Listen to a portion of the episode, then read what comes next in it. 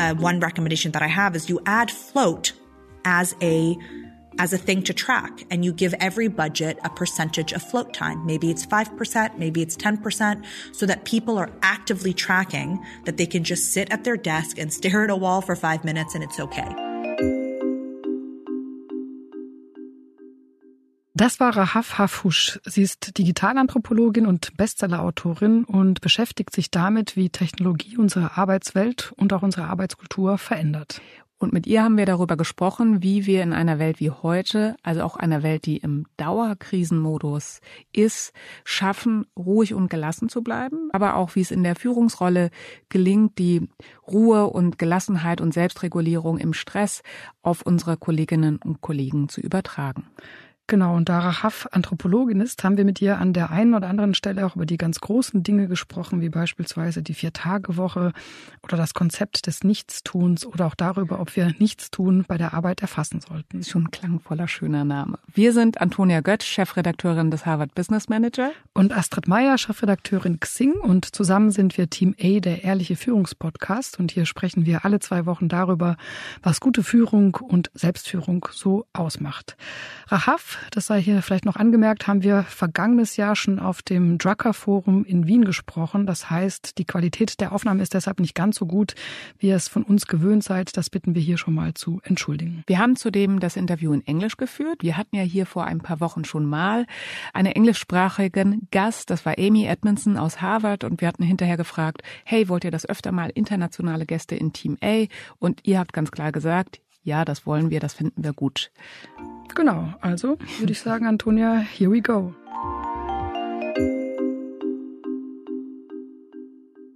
Rahaf, since the outbreak of the pandemic almost three years ago, everyone seems to be constantly exhausted.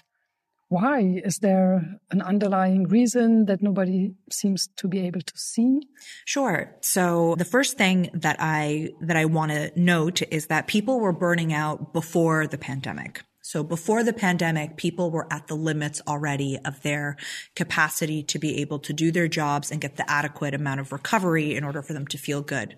What happened during the pandemic is a couple of big things. One, the pandemic in and of itself was very stressful. It was a time of uncertainty, a time of panic, a time of fear. That has a big impact on our nervous systems. It has a big impact on our bodies. And what the research coming out now is showing that the pandemic acted as a collective traumatic stressor, meaning it activated parts of your brain that are responsible for your survival, your fight or flight, and it put you in a sustained state of fight or flight. So if you're being chased by a lion, now we've been chased by this lion for three years. It's our bodies were not designed this way. That's the first piece. The second piece is because many of us shifted into hybrid work, we started getting a lot more digital chat or digital communications. We were spending more time in meetings. So virtual meetings are more draining than in-person meetings. We were answering more emails. We were spending more time on screens. So we were draining our energy, our eyes, you know, many people who had to work from home last minute didn't have the proper equipment, didn't have the right chairs, desks at the right height. So people were seeing backaches, body issues.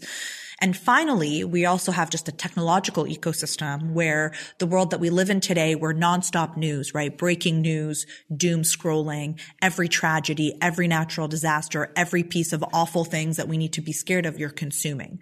So we were at home. We were disconnected from each other, it, like in, in person. We were overconnected online. Our bodies were being strained and our nervous systems were being strained. So understanding those factors, I'm astounded that we're doing as okay as we are because those are quite heavy. That's a quite heavy responsibility. It's a quite heavy burden to bear. And I mean, when you say that now like that, it feels overwhelming. I feel overwhelmed by just listening to you. So as a leader, what is the first step or the second step I should take with my team?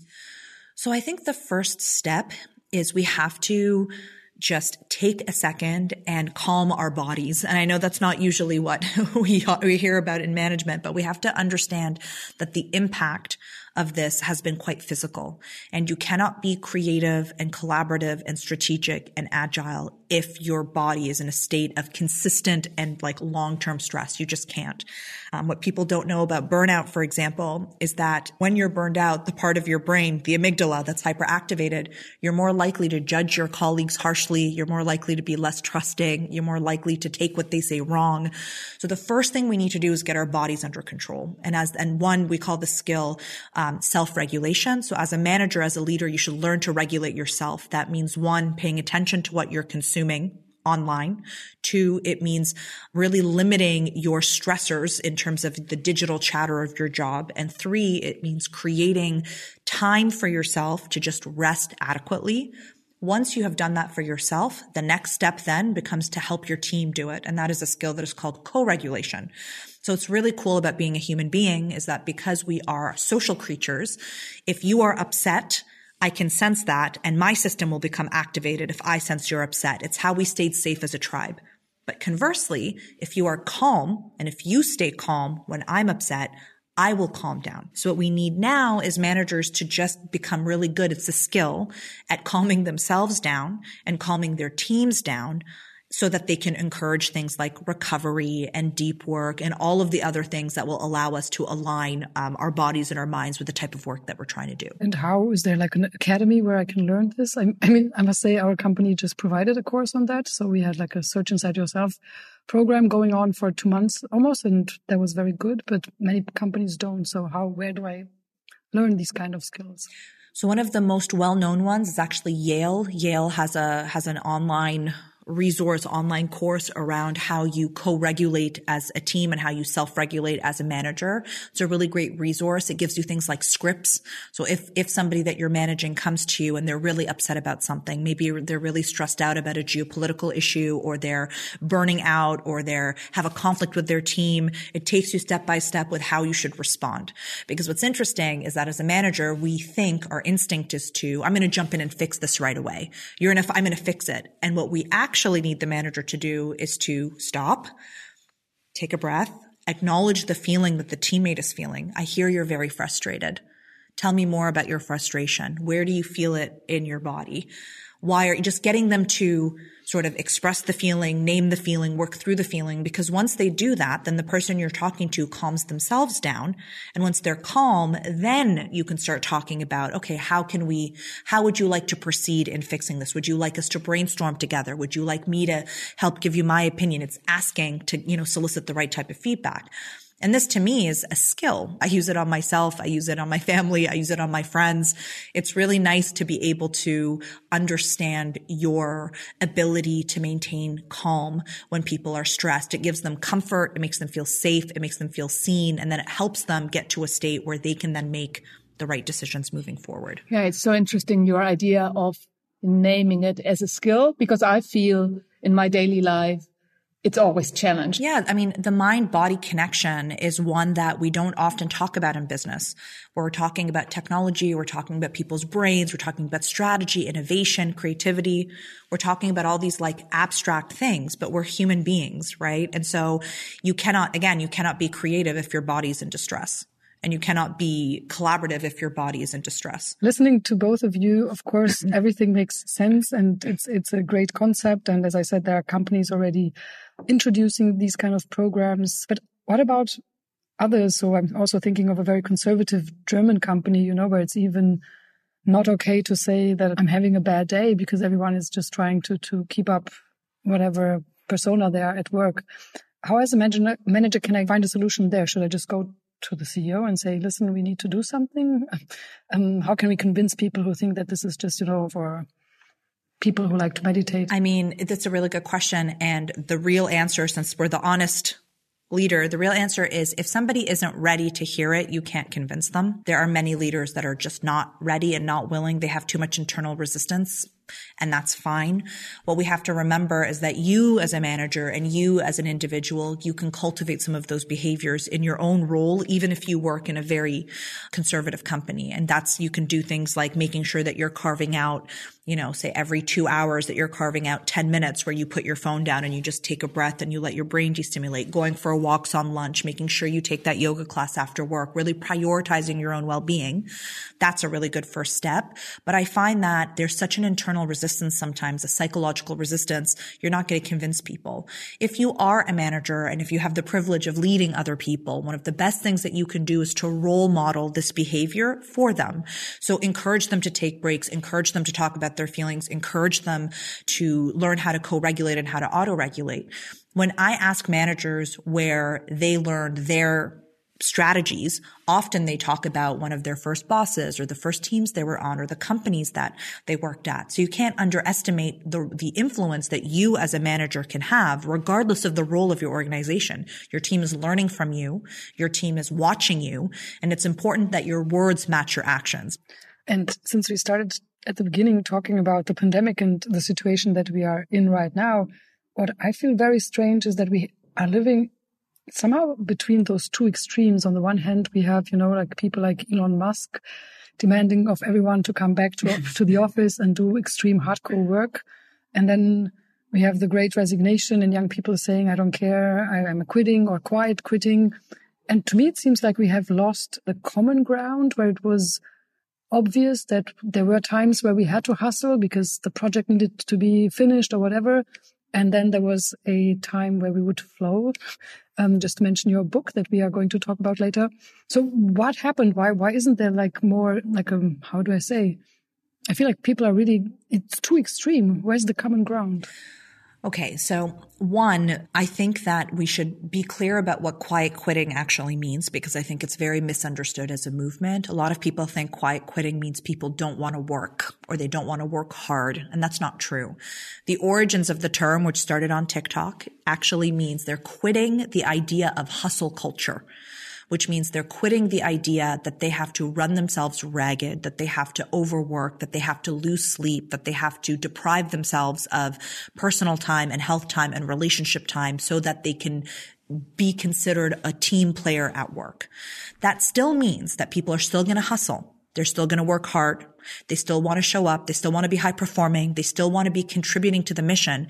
It just means that they're, they don't want to sacrifice their entire life to do that. And people like Elon Musk represent a very deeply entrenched story about success where he believes like many people, that the only way for success is to sacrifice and to struggle. That if you're not hardcore, then you're not actually contributing to the company's success. This is a belief that is not held up by any of the data that we have about performance, period. But we believe it because it's a story that gets repeated in movies, in newspapers, in interviews, in magazine articles. We want to see people struggling to, until they get successful. The reality of it is, is that you do need to work hard. And I'm not saying my book is called Hustle and Float. It's not just called Float and don't do anything, right? Hustle and Float. It's just recognizing that the performance cycle has to have both parts. You have to have hustle because stress in a limited capacity isn't bad for you. Stress is okay. Stress pushes you, motivates you, gets you to grow. It helps you do better work. But if stress is going to be effective, you then have to have recovery. You have to let your body recover from stress so that you can go and do the next hard thing and the next hard thing. And the last thing I will say, because I'm on a rant, but the last thing I will say is that the data that's coming out around four day work week pilots is really incredible. They've been doing these pilots in countries all over the world, Iceland, the UK, Portugal, Ireland, and unanimously the data coming out saying four day work weeks without a reduction of pay end up increasing productivity, increasing morale, increasing job satisfaction. The only thing that is stopping us from having a four day work week is the psychological resistance. But I mean, we've been into this kind of worship of work that you need to work a lot in order to be seen as successful, in order to have your role in society in order to be respected uh, by your neighbors for a very long time. And actually, working hours have gone down. I mean, if you look in mm-hmm. the Industrial Revolution or even when people were peasants, I mean, everything they did was work from morning to, to evening. Why is it for us now so hard to accept that, hey, that's just the next step, maybe, you know, from the five to four days week? Well, if you want to live like a peasant, you probably also die at like 25 or 30 right? Like it, like it wasn't easy to be alive then. I think as we become more self-actualized as a species, we want a little bit more for our lives than being peasants. We want family and love and relationships. We want to pursue our own interests. We want to learn about ourselves. We want to see the world. We want to belong. We want to connect. And so those things also take time. And those are the things that get sacrificed when we celebrate overwork, which is why quiet quitting is this younger generation coming up and saying the old rewards aren't as attractive to me anymore. I want something else and saying I don't need to identify my job and my identity at the same time. But one of the best things about social media, for one of the positives has been the destigmatization of like mental health content and therapy content. And I think young people um, have been taught to look at things like not feeling like they're good enough, not feeling like they're enough, and to fix it. And I think members of the older generation not all of them. Therapy's been around for a while, but it's always something kind of stigmatized. Like you don't tell people you're in therapy, you know. I think some of the older generations were only given this script for success. The only thing they really had was like their job. And that was the only way that you presented yourself to society. So when you think about it that way, then you think, okay, well, I also understand why they were so tied to that form because they didn't have the skills or the mental tools to say, Hey, let's talk about why you need to work so hard. What are you trying to prove? What link does it have to your ego? How does it make you see your identity? Why do you feel like you're not good enough? And fundamentally in our system, we have people that feel like whatever they do isn't enough. So what do you do if it's not enough? Instead of looking at the root of the problem and saying, Oh, I'm not going to find the answer outside of me. I need to fix my self esteem first so that I'm enough. Then I can start moving into the world being a person who feels like they are enough. And I wanted to add another layer because I feel not only that, but the work itself has changed so much. And you're an expert on that. My father, for example, he had a small own business. And often when I was a child and I went to his business, he was sitting in a corner reading the newspaper or he was counting money. All of these tasks, if you're a business owner, you are not even counting money anymore. So I feel it's a totally different type of work and daily schedule we are managing today. Yeah. And I mean, one of the things I look at in my research as well is the digital labor that we do for free for social media, right? So once upon a time, somebody would come to work. They would work from nine to five. They didn't have a mobile phone or the internet. They would leave the office at five. They would go home and they would, you know, read a book, have dinner, maybe watch a TV show with their family. Now you come home and what are you doing? You're answering emails. You're on WhatsApp with friends. You're looking on social media. You're watching TikToks. You're looking at YouTube. You're playing a game. You're doing all of these things. That also has, that is also a cognitive task. It is also a type of labor, which is draining your tank. So your capacity to then go to work with a full tank is compromised. It's like you only have one tank. It's not like you have a tank for work and a tank for life. We only have one tank. And that tank is being drained very, very rapidly. So as a leader, what can I do to really help my team to feel okay with this hustle and flow mindset so that everybody knows there is a time where we hustle, but it's also fine to just flow? So I am a data driven person. So I think the best thing for a company to do is to start tracking and to take audits. Start really tracking for each individual. I call it the performance cycle. So when you start a task, you can try this at home. Put the timer on your phone and just let it run and see how long it takes you when you're doing like a big thinking task, not like emails and stuff. Like when you're doing a big thinking task, set your phone and just see how long it takes, how long you can hold your concentration, when you start coming out of it, and then when you need to stop. And what you'll find is every person has like a different amount. So like I have friends whose entire performance cycles are like 25 minutes, very short. They can do many of them in a day. Boom, boom, boom, boom, right? They work for 25 minutes. They rest for 10 minutes. They, and they can keep going. Mine, it just takes a lot longer. I have a longer cycle. My cycle's like an hour let's say, which means that if I get interrupted, it takes me so much longer to get like back in the groove. Why am I telling you to do this? Because once you understand your own performance cycle as a data point, you can start to create the organization of your day in a way that supports your natural creativity cycle instead of interrupting you all the time. So if you have a team and you start asking questions, when are people the most creative? What do they need to have uninterrupted work? What times of day are, do they feel the most innovative? Then you look at the whole team and you say, Hey, based on this entire team, here's when we should be meeting. Here's how we should be having meetings. Here's when we should be on Zoom. Here's when people need uninterrupted time. You can design a data system that shows that when you give people those contexts, their performance goes up. The other thing is to just, and for, for companies that do time tracking, one recommendation that I have is you add float as a thing to track and you give every budget a percentage of float time. Maybe it's 5%, maybe it's 10% so that people are actively tracking that they can just sit at their desk and stare at a wall for five minutes and it's okay. But you need to start tracking it and you can only track it when you prioritize recovery as something that's important. Because if you don't, if you're only measuring active performance or productivity, there's nothing in the system in the way you're measuring success that accounts for giving people time to rest. You start tracking it then you make sure that people aren't abusing it, but you also start to understand what the right footprint for your company is, which means that you can start cultivating a culture where people understand and are encouraged to recover. And the companies that do this end up having improvements in culture and improvements in performance. And how do I manage the different needs in a team? For example, I had a colleague, she was just saying, I would like to kill the Monday morning meeting because it's in my productive time. And I said, that's why we are not meeting from Tuesday to Friday, but I want to keep this meeting. But there's different needs in a team. How do I balance those needs? Yeah. So one of the resources that I made for my clients was this document called um, the Digital Charter. It's like a charter for digital norms. And the way that I approach it is it's a negotiation. So not everybody is going to get everything that they want. You just can't. We're a team. We're a business.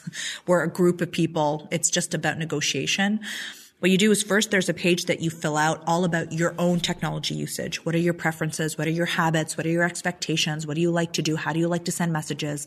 Then your team fills them out for everybody fills it out themselves. You come together and then there's a document that says, okay, as a team, knowing what we know about everyone's preferences, let's make a deal. Let's negotiate. You don't want the Monday morning? Maybe we negotiate. Maybe we say, okay, it's going to be on Friday. It's going to be this. At the end of the day, you might say we're going to keep the Monday morning because it fits the benefit of the team, but at least there was a negotiation at least there was a conversation. And you go through and you make all the rules. Rules like our meetings are not going to be 60 minutes anymore. They're going to be 45 minutes to give people 15 minutes to rest. We're not going to have more than three meetings a day for a person. We're going to have no meetings on Fridays. We're going to, whatever the rules are. However, this is what an emergency is. This is who needs to be copied on what email. This is what happens if something goes wrong. Like you just have a set expectation and then everyone agrees. You write out the rules for the team and everyone signs it. And then it becomes like, oh, we all know what's expected of us. Because if you don't do that, what you realize is everyone has their own idea about how they like to work and how they want to work. I'm fine moving the Monday meeting to Wednesday. You might say that. And if everybody's agreed, then it's like a peaceful way and you've innovated together. So maybe last question. We have seen the rise of so much work tech since um, the pandemic. Many people have argued that in fact this is relieving stress because now we can do work from home. At the same time, we can take care of our children. We don't have to commute. But in fact, it doesn't seem to be that way. 48% of the global working population is feeling burned out. So if tech is not the answer, what is the final answer? It's never about tech. I don't care about tech. It's never about tech. It's about the culture behind the technology. You can have one digital tool and 10 different companies will use that same tool in 10 different ways. If you have a culture where people aren't trusted, people have to always be online, they always have to be proving that they're working, that tech is not going to be restful and that tech is not going to engender trust. If you have a culture where people get rewarded for overwork, you're not, that technology is not going to help you recover. So I would actually say that the good step, the first step or the last step really would be to take a step back, forget the tools and say, what do you believe about working? How do you want people to work? And then find the technology tools that will support you do that. To do that. If you believe, for example, as I believe, that people should be given the opportunity to have periods of deep focus where they're not interrupted. What does that mean in practice? So the technology doesn't matter. It's about the people using technology. What does the manager believe? What does the company believe? And what behaviors are the tools rewarding? So we talked about working hours and how work defines one's status.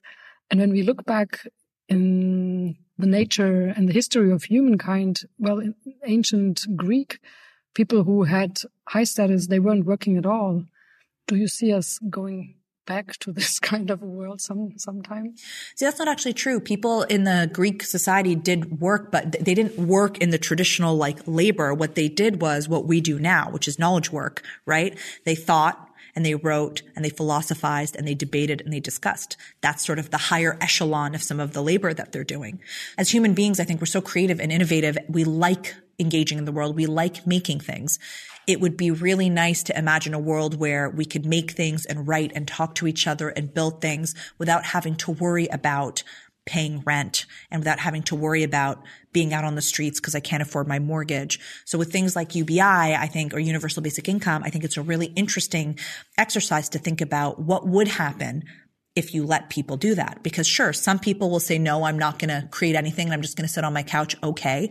But most of these experiments show that when people end up not having to worry about their financial survival, they end up going and, and pursuing what they actually love art, music, different talents, homemaking, raising a family, like investing in community, charity work, spiritual practice. And like those are, I think, so much more important than being like, oh, cool, I spent 16 hours working on an e-commerce platform. You know, it's just like, I don't, nothing wrong with e-commerce. I'm just saying from a human development perspective, it's not necessarily like, at the end of my life, am I going to say, I wish I spent more time building an e-commerce platform?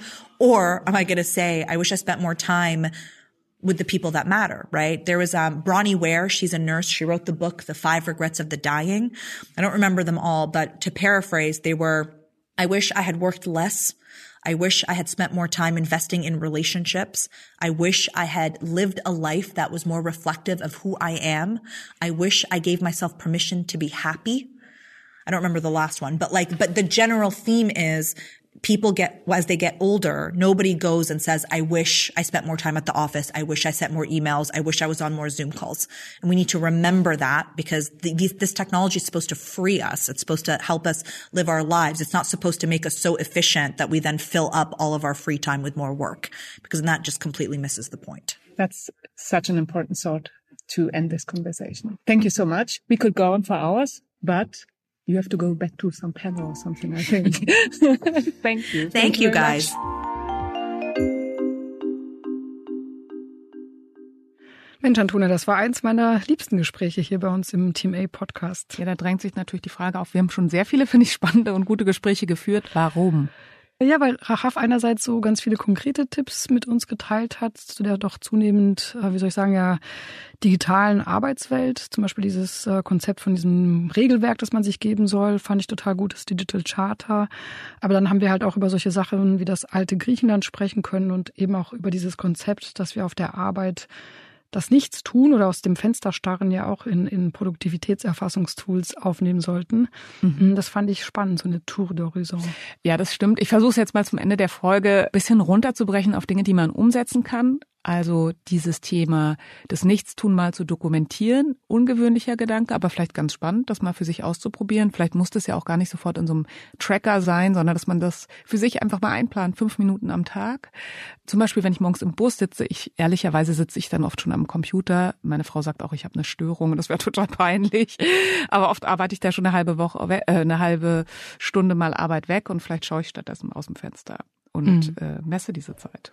Ja, also ich finde, wenn man diesem Nichtstun in Anführungsstrichen einen Wert beimessen möchte, dann tatsächlich macht es schon Sinn, darüber nachzudenken, das auch irgendwie zu erfassen, weil sonst kann man das ja nicht matchen mit, mit anderen Parametern, die man vielleicht in so einem Tool ja. erfasst. Aber lass uns doch mal bei dem Nutzwertigen vielleicht zum Ausstieg bleiben. Wie fandst du denn diesen Vorschlag, dass wir so, so ein Digitalstatut für Teams uns erarbeiten sollten, wo wir dann wirklich miteinander verhandeln? Beispielsweise jemand möchte montags nicht ins Büro kommen und dafür dienstags das Meeting haben und andere finden es wiederum anders herum. Und dann verhandelt man das quasi so als Team und hält das dann alles fest für alle sichtbar. Würde das für dein Team Sinn machen? Ja, ich fand das einen richtig guten Tipp und auch etwas, wo ich tatsächlich überlegt habe, das umzusetzen, weil ich finde, nur was dokumentiert wird, ist auch besprechbar. Und ich glaube, viele Konflikte lassen sich tatsächlich dadurch vermeiden oder ausräumen, dass man das einmal so klar formuliert und einmal so klar auch verhandelt und sich dadurch dann auch als Team eben auch darauf wirklich committet. Mhm. Ja, das geht mir ähnlich und tatsächlich haben wir das bei uns im Team auch schon mehrfach gemacht. Was uns zu unseren Hausaufgaben für euch heute bringt, denn wir haben diesmal wieder Hausaufgaben. Rahaf hatte die Ferien ja, sind vorbei. Genau, die Ferien sind jetzt schon länger vorbei. Rahaf hat ja erwähnt, dass Führungskräfte natürlich selbst immer den Ton angeben. Das heißt, wenn man selber dem Team sagt, Mensch, ja, nehmt euch die freie Zeit, die ihr braucht und arbeitet am Wochenende nicht, aber selbst ist man dann ständig abends noch im Team-Chat unterwegs oder schreibt eine E-Mail am Sonntagmorgen.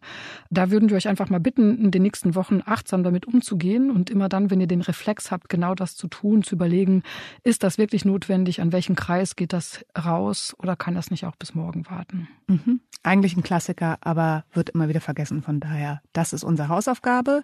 Wir verlinken euch in den Show Notes auch noch das Buch von Rahaf. Genau, und wir hören uns dann in zwei Wochen hoffentlich wieder hier. Bleibt uns gewogen und bewertet uns auf allen Podcast-Plattformen, auf denen ihr gerne eure Podcasts hört, damit auch andere den Weg hier zum Team A finden. Und wir gehen jetzt erstmal eine Runde aus dem Fenster starten.